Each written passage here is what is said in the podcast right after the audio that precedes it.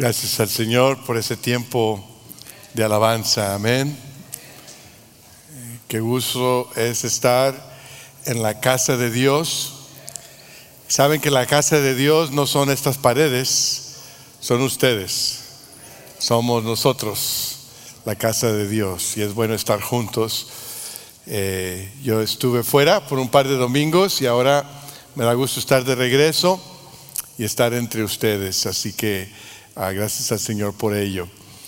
Hace eh, esta semana vi por ahí una, una noticia de un chico que se llama Eric Juárez y terminó su carrera de médico aquí en Estados Unidos, pero viene de un origen muy humilde. Sus padres trabajaron en lo que decimos las pizcas, ¿no?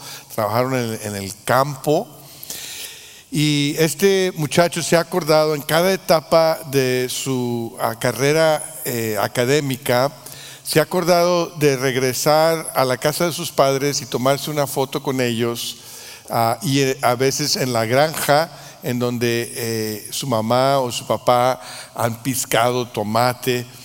Y es una forma de que este joven recuerda sus raíces, recuerda eh, el trabajo arduo de sus padres, recuerda el trasfondo tan difícil del cual él pudo venir y superar.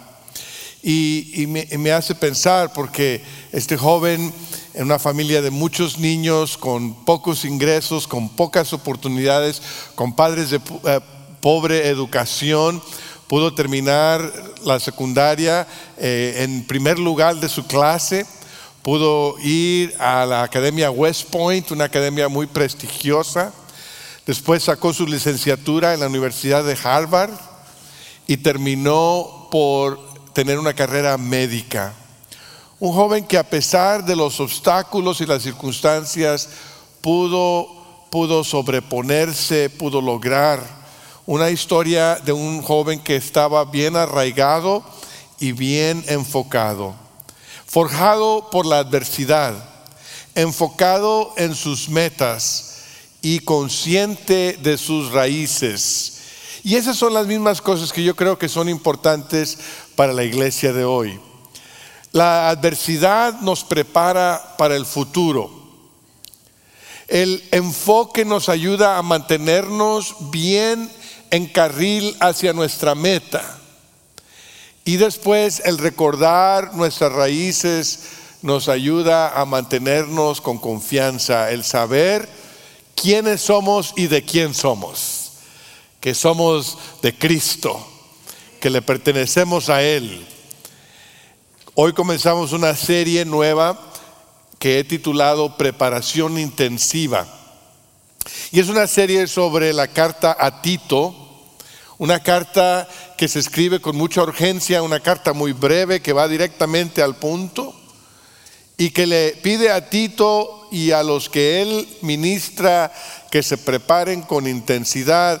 Y creo que para nosotros el día de hoy, al prepararnos para este año escolar próximo 2021, este otoño que viene, que ya se viene el otoño, ya casi se acaba el verano, así que si van a ir a la playa apúrense porque ya quedan muy pocas oportunidades para hacerlo, al enfocarnos y al acercarnos al otoño 2021, creo que esta carta a Tito nos va a proveer una oportunidad de arraigarnos bien para que el Señor nos lance al futuro que Él tiene para nosotros.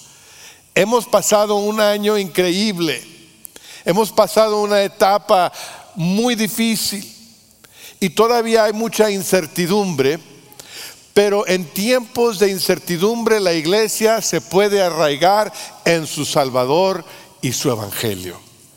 Y hoy entonces abrimos la Biblia en la carta a Tito, capítulo 1, comenzando con el versículo 1, esta breve carta que tiene mucho que enseñarnos, mucho que decirnos el día de hoy. Y vamos a leer de la nueva traducción, voy a leer de la pantalla porque es una traducción distinta. Dice, yo Pablo, esclavo de Dios y apóstol de Jesucristo, escribo esta carta, fui enviado para proclamar fe a los que Dios ha elegido y para enseñarles a conocer la verdad que les muestra cómo vivir una vida dedicada a Dios. Esta verdad les da la confianza de que tienen la vida eterna, la cual Dios, quien no miente, les prometió antes de que comenzara el mundo. Y ahora, en el momento preciso, Él dio a conocer este mensaje que nosotros anunciamos a todos. Es por mandato de Dios, nuestro Salvador, que se me ha confiado esta tarea para Él. Le escribo a Tito, mi verdadero hijo en la fe que compartimos, que Dios Padre y Cristo Jesús, nuestro Salvador, te den gracia y paz. Gracias a Dios por su palabra. Pablo escribe esta carta a Tito, su hijo en la fe, quiere decir a quien, a, quien él llevó a los pies de Cristo, a quien él discipuló, y lo hace a finales de su ministerio. Ustedes recordarán, si estuvieron aquí para la serie en el libro de Hechos, que cuando termina el libro de Hechos, Pablo se encuentra en la cárcel en Roma, esperando eh, la decisión de César porque él ha apelado a César, si recuerdan. Y ahí se queda, es todo lo que Lucas nos dice, se, interrumpe la carta y no sabemos, cuando menos de parte de Lucas, qué, qué le sucede a Pablo. Pero tenemos entendido por otras fuentes que Pablo pudo salir de la cárcel en Roma y regresar a su ministerio ya en, las etapas últimas de su vida. Y es muy probable que es durante ese tiempo que Pablo escribe esta carta, es a finales de su ministerio. Y la primera cosa que viene a nuestra mente por la época en la cual es escrita es que la adversidad crea urgencia. La adversidad crea urgencia. En el año 64 después de Cristo, más de 30 años después de que Cristo hubiera resucitado de los muertos y ascendido, cuando Jesús asciende al cielo, le dice a sus discípulos que así como lo vieron irse, así vendrá otra vez. Y los discípulos estaban convencidos de que Cristo iba a regresar en su propia vida. Así que cada día, cada semana tenían los puestos los ojos puestos en el cielo esperando la venida del Señor Jesucristo. Pero pasaron meses, Pasaron años, pasaron décadas y Cristo no había regresado. Y muchos de esos creyentes empezaron a preguntar si habían entendido bien esta promesa del regreso del Señor Jesucristo. Había un poco de incertidumbre en algunos de ellos. Algunos de los hermanos en Cristo estaban ya falleciendo y los estaban sepultando y decían, ¿y Cristo por qué no ha regresado? Y, la iglesia se encuentra en un momento en el cual necesita transicionar de un movimiento que espera la pronta venida de Jesucristo a una iglesia que aprende a vivir en un mundo quebrantado, en un mundo de confusión, en un mundo de caos, siendo un testigo del Evangelio, de un Cristo que prometió regresar y que va a regresar, pero que no sabemos cuándo va a regresar exactamente. Hoy es el aniversario del día en que se incendió Roma, la ciudad de Roma. El 18 de julio del año 64 después de Cristo, hubo un fuego en Roma.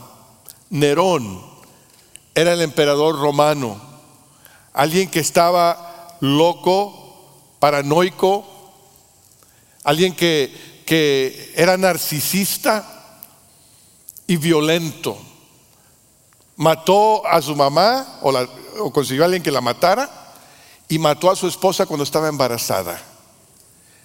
Y algunos piensan que fue él el que incitó el incendio en Roma para su propio beneficio. No sabemos si fue él o no, pero lo que sí sabemos es que utilizó el evento para avanzar su agenda política, en primer lugar, y en segundo lugar, que culpó a los cristianos del incendio y los persiguió. El fuego cundió por toda la ciudad rápidamente y estuvo encendido por más de tres días.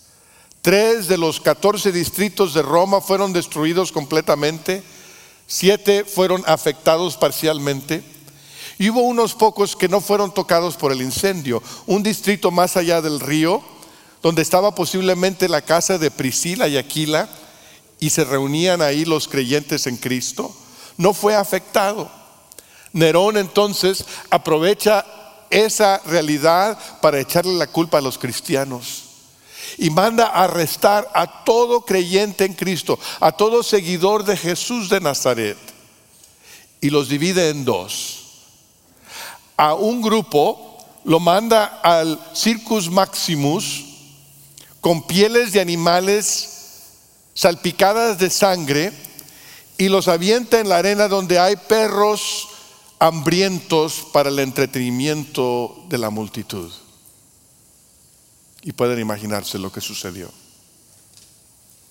Y la otra mitad los, los llena de una ah, solvencia flamable, los cuelga de árboles, se sube en su carroza con una antorcha y donde va pasando por ellos los va encendiendo. Cuando menos por un momento Nerón logra deshacerse de la iglesia en Roma. Imagínense ustedes la agonía, el sufrimiento de aquellos que habían decidido seguir a Cristo y no a César. Y el miedo y la ansiedad que hubo en las ciudades cercanas donde había iglesias cuando empezaron a escuchar lo que les había pasado a sus hermanos y hermanas en Cristo no solamente haciendo luto por ellos, sino pensando cuándo Nerón se va a aparecer aquí en nuestra ciudad para hacer lo mismo. El año 64 después de Cristo fue un año terrible para la iglesia en Roma. El año siguiente marcaría la memoria de los creyentes en otra ciudad importante, en Jerusalén. Ustedes saben que en el año 70 después de Cristo, los romanos entraron en Jerusalén y destruyeron la ciudad, destruyeron el templo. Pero cinco años antes, en el año 65, los judíos ya sentían la presión, ya sentían la tensión, sabían que la guerra era inminente y muchos de ellos decidieron huir. Y hubo un éxodo en masa de judíos y judíos cristianos que salieron de Jerusalén en el año 65 después de Cristo. Con Roma incendiada en el 64 y los cristianos ejecutados, con Jerusalén en el año 65 con el éxodo de los judíos cristianos, tenemos la cortina de contexto para la carta que Pablo escribe a Tito. Esa es la época, ese es el momento en el cual él escribe. Los judíos cristianos vienen a las iglesias gentiles a través del imperio romano hay enseñanzas falsas y hay una persecución que se acerca. Y Pablo le dice a Tito, Tito, necesitas actuar prontamente, con urgencia, hay que prepararnos para lo que está por delante. No hay tiempo que perder. Si hay algo que nosotros hemos aprendido, espero, en este año que ha pasado, y con todo lo que ha sucedido, no se los necesito contar, es que el único constante es el cambio. Que, que no podemos estar seguros de, de nada fuera de Dios y su palabra. Que aquellas cosas que nosotros tomamos por hecho, que aquellas cosas que tomamos por desapercibido no nos han sido aseguradas. Que vivimos en un mundo quebrantado, que la vida es frágil, que hay mucha incertidumbre que lo que pasa en Haití, lo que pasa en Cuba, lo que pasa en el sur de África, lo que pasa en Washington, D.C., lo que pasa en Los Ángeles, lo que pasa en otras partes de este país y de este mundo, no lo podemos comprender. Y debe causar en nosotros como creyentes una urgencia, una, una atención enfocada un sentido de preparación intensiva para lo que viene. Que, que nos forjemos, que nos, que nos pongamos la armadura del Señor para estar listos. En segundo lugar, el objetivo provee claridad. El domingo pasado, después de estar en un tiempo eh, familiar en la iglesia y de comer juntos, eh, nos dirigimos a ver el partido de la Eurocopa, Inglaterra e Italia. Y no les digo a quién le, a quién le iba, nada más les digo que mi apellido Guarneri, es todo. Así que eh, eh, estamos viendo un juego intensivo en los primeros dos minutos, anota Inglaterra el gol y hay intensidad en el juego y están jugando con todo lo que tienen, se ven las energías, se ven los penalties, se caen y, se hacen payasos que les pegaron de más. Y, ahí está el, el referí sacando tarjeta amarilla y tarjeta amarilla. Y el juego se vuelve intensivo en la segunda en el segundo tiempo, finalmente Italia anota y, viene a ser uno a uno el, el marcador y, se llega al final del partido y siguen empatados y siguen jugando y siguen empatados y le estén dando con todo lo que tienen hasta 100 minutos de partido y finalmente se decide que lo que hay que hacer es hacer penaltis. Y le van a dar cinco penaltis a Inglaterra, cinco penaltis a Italia, se van a alternar cada quien va a ir ah, metiendo los goles que pueda y el que gane con los goles gana la Copa Europa, la Eurocopa. Y están ahí unos comiéndose las uñas y, viendo con intensidad el primer penalti. Y, y, lo que yo pienso es, qué interesante, después de 100 minutos o más de darse todo lo que tienen, el juego se va a determinar por algo muy básico por el que dispara y el que protege la portería. Así de básico. Ahí se acabaron las tarjetas amarillas, se acabaron los dramas y que me caí, que corrí, que me tropezaron. Es el que dispara y el que cubre la portería. Lo más básico. Y eso es lo que sucede aquí, yo creo, en la carta que Pablo le escribe a Tito. Es una atención a lo más esencial, a lo más básico, a lo más fundamental. Pablo aquí en esta salutación que da, que acabamos de leer, se presenta a sí mismo como el esclavo de Dios y el apóstol de Jesucristo. Había aquellos que habían ah, desafiado la autoridad de Pablo. ¿Quién eres tú? ¿Y con qué autoridad enseñas y, vas y das instrucciones? Y estaban empezando a cuestionar el evangelio que Pablo predicaba. Y por eso Pablo les dice aquí, miren, yo no, yo no metí aplicación para este trabajo. A mí el Señor me encontró, me llamó y me envió. Y soy su esclavo y soy su apóstol enviado por Jesucristo. ¿Por qué? ¿Por qué escogió Dios a Pablo? ¿Para qué fin? Dice la Biblia aquí en el versículo 1, para proclamar fe a los que Dios ha elegido y para enseñarles a conocer la verdad que les muestra cómo vivir una vida dedicada a Dios. En, la, en la misma introducción donde Pablo va empezando su carta, todavía no entra en el contenido, todavía no llega a la carne, todavía está en la ensalada o en el guacamole, en, en la botanita, todavía no entra al plato principal. Él ya está diciendo, miren, aquí está lo más básico. Es importante que regresemos a lo fundamental, a lo esencial. El objetivo mío la razón por la cual Dios me ha llamado y me ha enviado es para traer a la fe a aquellos que Dios ha elegido y ayudarles a crecer en esa fe. Eso es lo esencial. Eso es lo básico. Esos, esos son los goles que importan. Traer a las personas a los pies de Cristo y ayudarles a conocerlo mejor.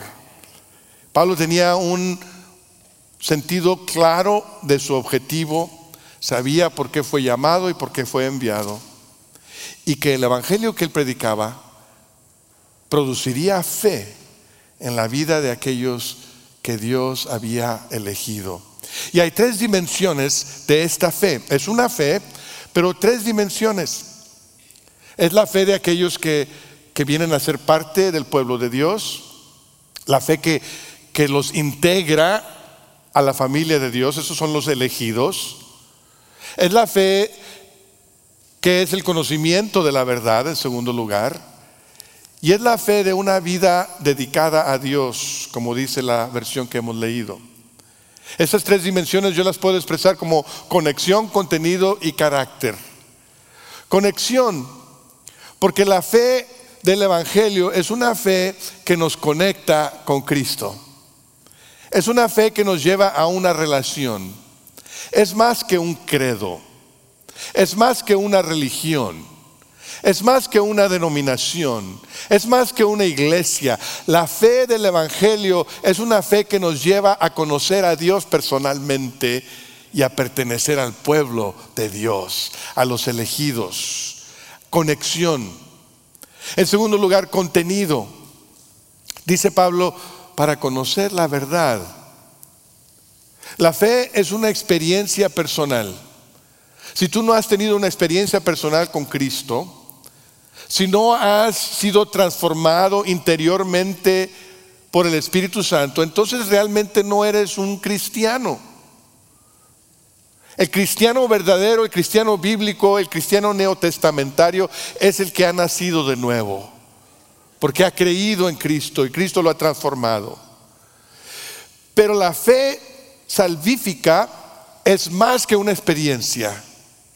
La, fe salvífica tiene un contenido, se llama la verdad. Cristo es el camino y la verdad y la vida. Y la verdad hay que conocerla, por eso dice Pablo, para que conozcan la verdad. Tiene un contenido. Pablo sentía la urgencia de que las personas vinieran a Cristo.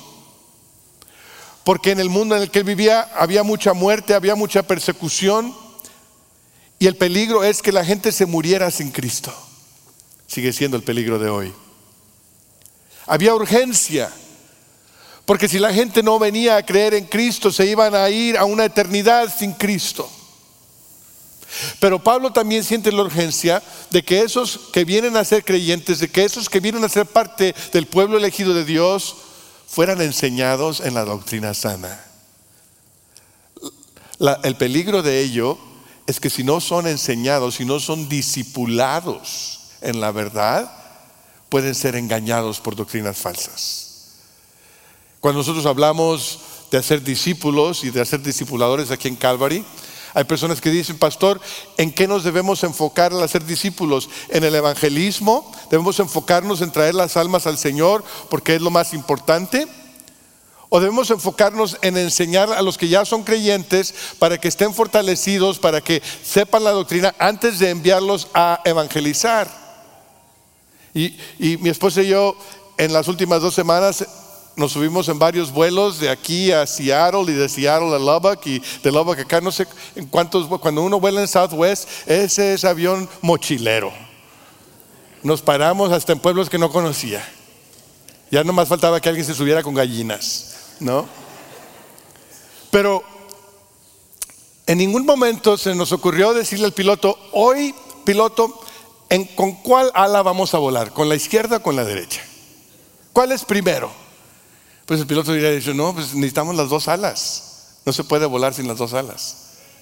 Y Pablo lo que nos dice aquí es, el Evangelio no es nada más evangelizar, es también enseñar.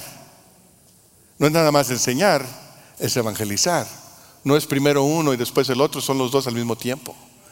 Si vamos a levantar vuelo como iglesia, necesitamos hacer discípulos traer a las personas al conocimiento de Cristo, enseñarles, que ellos traigan a otros al conocimiento de Cristo y seguir enseñándoles. Y en tercer lugar, esta fe del Evangelio produce carácter, carácter piadoso. Dice Pablo aquí, una vida dedicada a Dios. La evidencia de la verdadera fe es un carácter piadoso una vida transformada. Lo que tú verdaderamente crees no se demuestra por lo que dices, sino por lo que haces. el verdadero fruto de la fe, o el fruto de la verdadera fe, es una vida piadosa, una vida santa, una vida transformada. Eso es lo básico, eso es lo esencial, lo fundamental. La fe salvadora consiste de una conexión, de un contenido y de un carácter transformado. Pablo entendía su objetivo y le proveía a él y a Tito enfoque, enfoque en la tarea. Nosotros al movernos hacia el futuro en tiempos de incertidumbre, en tiempos de confusión, necesitamos tener claridad del Evangelio. Una de las tácticas del enemigo es distraernos. A veces nos divide, pero a veces nos distrae. Y a veces nos distrae con cosas buenas. Hay muchos creyentes que están haciendo cosas buenas, pero están distraídos de lo principal, de lo esencial, que es traer a otros a la fe en Cristo y enseñarles a crecer en esa fe, a ser discípulos y discipuladores.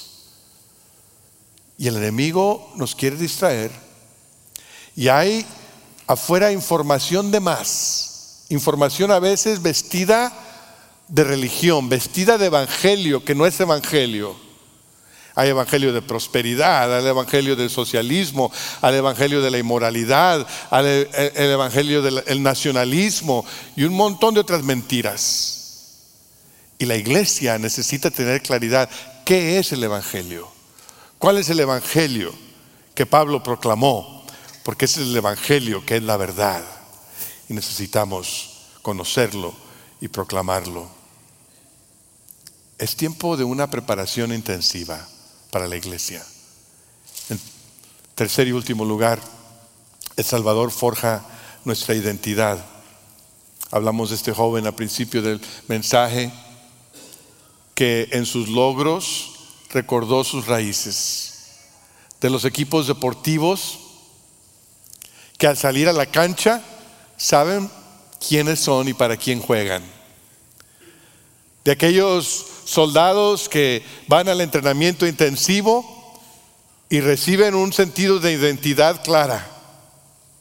Aquellos que van a lograr misiones difíciles no solamente necesitan saber cuál es su misión, sino necesitan tener confianza en su identidad. Cuando enfrentas tiempos de incertidumbre, cuando enfrentas oposición, necesitas saber ¿De dónde viniste? ¿Quién te salvó? ¿Quién eres? ¿A quién le perteneces? Para saber a dónde vas. Pablo sabía quién era. Y Pablo sabía de quién era, a quién le pertenecía. Y al escribirle a Tito, le dice, mi, mi verdadero hijo en la fe común. En otras palabras, compartimos una identidad, estamos en el mismo equipo. Y fíjese cuál es el origen de esa identidad. Dice, es por mandato de Dios nuestro Salvador. Es por mandato de Dios nuestro Salvador. Pablo le dice a Tito y a cualquier otra persona que lea la carta, dice, tengo un Salvador. Me amó, me encontró, me salvó, me levantó me redimió, me llamó y me envió. Ese es quien yo soy y a Él le pertenezco. Esa es mi identidad, que Dios es mi Salvador. Y esa es nuestra identidad. Somos amados por el Señor. Mandó a su Hijo Jesucristo para salvarnos y hemos sido perdonados, hemos sido redimidos, hemos sido transformados, hemos sido llenos del Espíritu Santo y hemos sido llamados para unirnos a Dios en su misión. Esa es nuestra identidad, hijos de Dios, en misión con Dios. Todo lo demás es transitorio. Tu edad, tu profesión, tu educación, tus hobbies, tu origen nacional son parte de quien eres, cierto, es parte de quien eres. Pero la identidad más permanente que tú tienes es ser hijo de Dios. Porque esa identidad te va a durar toda la eternidad. Esa identidad determina lo que debes de hacer en cada etapa de tu vida, como joven, como adulto, como anciano. Cambias las temporadas, cambian los roles, cambian las funciones, pero la identidad en Cristo no cambia. Y Pablo lo afirma cuando le dice a Tito que Dios Padre y Cristo Jesús nuestro Salvador te den gracia y paz. Pablo y Tito podían estar confiados de que serían recipientes de la gracia y la paz sin importar las circunstancias, sin importar lo que Nerón estuviese haciendo en Roma, sin importar lo que estuviese sucediendo en Jerusalén, sin importar los, los falsos maestros que estaban viajando por el, por el mundo conocido, Pablo le dice a Tito, gracia y paz, porque Dios es nuestro Padre y Cristo es nuestro Salvador. Podemos tener la confianza. El domingo pasado mi esposa y yo tuvimos el privilegio de estar en la ciudad de Lubbock, Texas, donde vive mi hija y mi yerno y mi nieto. ¿Sí les dije que soy abuelo? Mi nieto de un año cumplió un año. La semana pasada celebramos su cumpleaños y el domingo tuvimos la dedicación en la iglesia donde ellos asisten y fue un momento muy especial la dedicación de Daniel al Señor. Y en ese momento, cuando vemos la vida de un niño tan tierna, podemos pensar, ¿qué tendrá su futuro? ¿De qué consistirá su futuro? Yo no lo sé. Daniel tampoco, tampoco lo sabe, ni creo que le importa. Pero al dedicarlo, lo estamos dedicando porque sabemos que el futuro de Él está en las manos del Señor. Y que ahí habrá bendición y que habrá un propósito. Y que habrá cosas buenas en su vida. Pero también reconocemos que habrá dificultades, que la vida no es fácil. Reconocemos que Daniel va a crecer en un mundo de cambios, un mundo trastornado, donde a la verdad se le dice mentira y a la mentira se le dice verdad. Un mundo más trastornado del cual yo vivo. Ese va a ser el contexto de mi nieto, si Cristo no viene antes.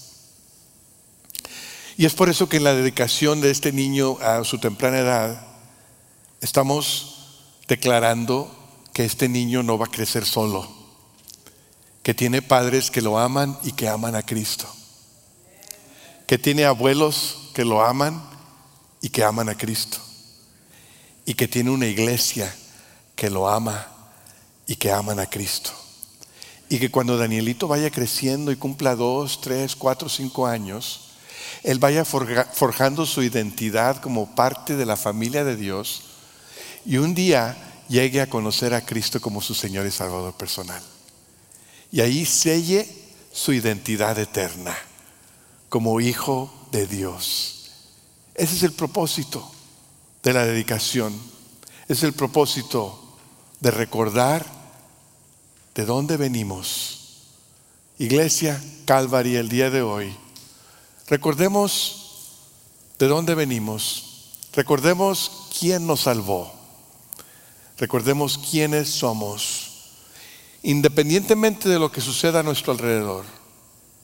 Nuestra identidad no depende de la economía, no depende del gobierno, no depende de pandemias, no depende del caos, nuestra identidad depende de lo que Cristo hizo en la cruz del Calvario por nosotros. Murió por nuestros pecados y resucitó de los muertos para rescatarnos y darnos vida para siempre. Y si Él puede salvar en el pasado, Él va a salvar en el presente y en el futuro. Dios es nuestro amparo y nuestra fortaleza, nuestra ayuda segura en momentos de angustia. Por eso no temeremos, aunque se desmorone la tierra y las montañas se hundan al fondo del mar, aunque rujan y se encrespen sus aguas y ante su furia retiemblen los montes. El Señor Todopoderoso está con nosotros. Nuestro refugio es el Dios de Jacob. ¿Quién nos apartará del amor de Cristo? ¿La tribulación? ¿La angustia? ¿La persecución? ¿El hambre? ¿La indigencia? ¿El peligro o la violencia? Sin embargo, en todo esto somos más que vencedores por medio de aquel que nos amó. Pues estoy convencido que ni la muerte, ni la vida, ni los ángeles, ni los demonios, ni lo presente, ni lo porvenir, ni los poderes, ni lo alto, ni lo profundo, ni cosa alguna en toda la creación podrá apartarnos del amor de Dios que nos ha manifestado en Cristo Jesús, nuestro Señor. En el año 65 después de Cristo, la isla de Creta enfrentó incertidumbre y adversidad. Y Pablo le escribe a Tito con urgencia, arraigate bien en Cristo y prepárate para el trabajo del Evangelio. En el año 2021, Calvary, tenemos oportunidades increíbles delante de nosotros. Hemos pasado un montón de cosas. La pandemia fue solamente una de muchas. Y lo que sigue por delante, yo creo que Dios está haciendo algo. Yo creo que Dios está preparando corazones. Yo creo que los campos están blancos para la siega. Y que nos toca no solamente orar para que Dios envíe obreros, sino nos toca prepararnos para ser obreros. Y hoy el llamado a cada uno de nosotros es que con urgencia nos arraiguemos bien en Cristo y nos preparemos para la obra del Evangelio. Si no hoy, entonces ¿cuándo? Y si no tú, entonces ¿quién? Pongámonos de pie. Te quiero invitar a los siguientes momentos a responder a la palabra de Dios Quizás la forma más esencial en la cual tú necesitas responder el día de hoy es confiar en Cristo como tu Señor y Salvador personal. Quizás te das cuenta en este momento que nunca has tenido esa experiencia. Has venido a la iglesia, crees que hay un Dios, crees que Cristo es su Hijo, pero nunca has entregado tu vida a Cristo para experimentar la salvación. Hoy puede ser el día de salvación en tu vida. Ya sea que estés presente o que estés en línea. Puedes orar en este momento y decir, Señor, yo quiero que tú seas mi Salvador y mi Señor. Perdona mis pecados. Libérame. Perdóname. Transfórmame. Quiero ser parte de tu pueblo, de tu familia, empezando hoy. Díselo al Señor, ahí donde estás, en este momento.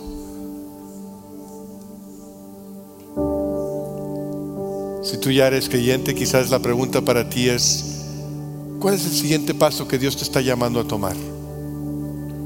¿Cómo le necesitas obedecer hoy? ¿En qué forma necesitas estar bien arraigado en Cristo, tu Salvador? ¿Y cómo puedes prepararte para lo que sigue? ¿Estás listo para una preparación intensiva? ¿Estás listo para lo que el Señor tiene para nosotros este próximo año? Entrégale todo al Señor. Acabamos de cantar, te daré lo mejor de mi vida. ¿Realmente le estás dando lo mejor al Señor? Si no, ponlo en el altar hoy. Mientras cantamos, puedes orar en tu lugar, puedes orar aquí enfrente, puedes pasar y estar de rodillas y decirle, Señor, aquí estoy, listo para mi preparación intensiva. Cantemos.